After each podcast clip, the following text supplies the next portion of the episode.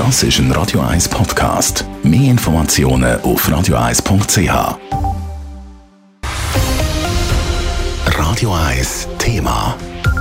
Vor zwei Wochen hat der Gesundheitsminister Alain Berset zur grossen Impfoffensive geblasen. Mit verschiedenen Massnahmen, wie zum Beispiel mehr Impfangebot, Impfberatungen an der Haustür oder eben dem 50-Franken-Gutschein hat er die Impfquote in der Schweiz in die Höhe treiben. Bei den Kantonen sind diese Ideen aber gar nicht so gut angekommen. Darum ist der Alain Berset nochmal über die Bücher und hat heute seinen definitiven Plan für die Impfoffensive vorgestellt. Es berichtet der Dave Burkhardt. Bis zu dieser Impfoffensive haben Kantone die Ideen vom Bundesrat zur Bekämpfung und Eindämmung der Pandemie eigentlich meistens ohne große Kritik und Korrekturen mitgetragen. Das Mal ist es anders gewesen. Die Idee von einer Impfoffensive ist zwar grundsätzlich gut angekommen, die vorgeschlagenen Maßnahmen sind aber praktisch alle als untauglich befunden worden. Trotzdem soll es jetzt eine Impfoffensive geben. Laut dem Gesundheitsminister Alain Berset basiert die auf drei Pfeiler. Erstens gibt es eine nationale Impfwoche vom 8. bis 14. November.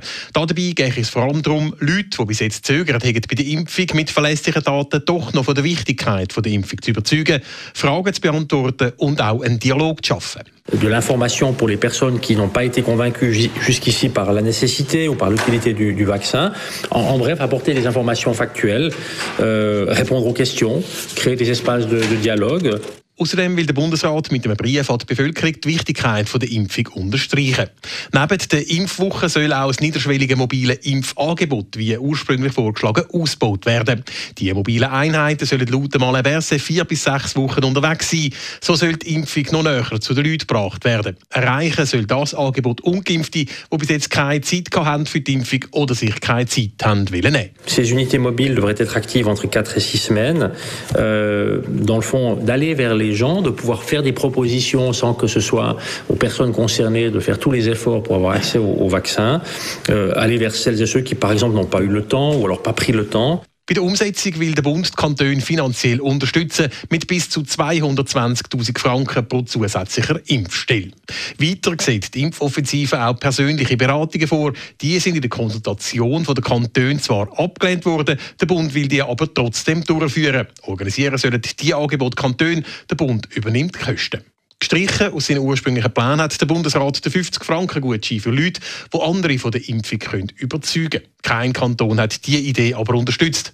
Er hat gewusst, dass das ein sehr ungewöhnlicher Vorschlag sei, sagt Alain Berset. Das zeige aber, in welcher speziellen Situation man sei. Die Impfung sei der einzige Weg aus der Krise und dazu sagen immer noch 15 bis 20 Prozent der Bevölkerung zu wenig geimpft. Habe d'ailleurs indiqué au nom du Conseil fédéral il y a deux semaines que nous étions bien conscients de proposer une solution peu conventionnelle Euh, très peu conventionnel, mais enfin qui, traduit bien la situation dans laquelle nous sommes.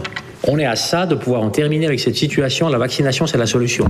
Et nous sommes 15 à 20 points en dessous de celles et ceux qui en ont terminé avec cette situation. Durch den Verzicht auf die Gutscheine sinken die Gesamtkosten der Impfoffensive von 150 auf knapp 100 Millionen Franken. Dave Burkhardt, Radio 1. Radio 1 Thema. Jederzeit zum Nachlesen als Podcast auf radio1.ch.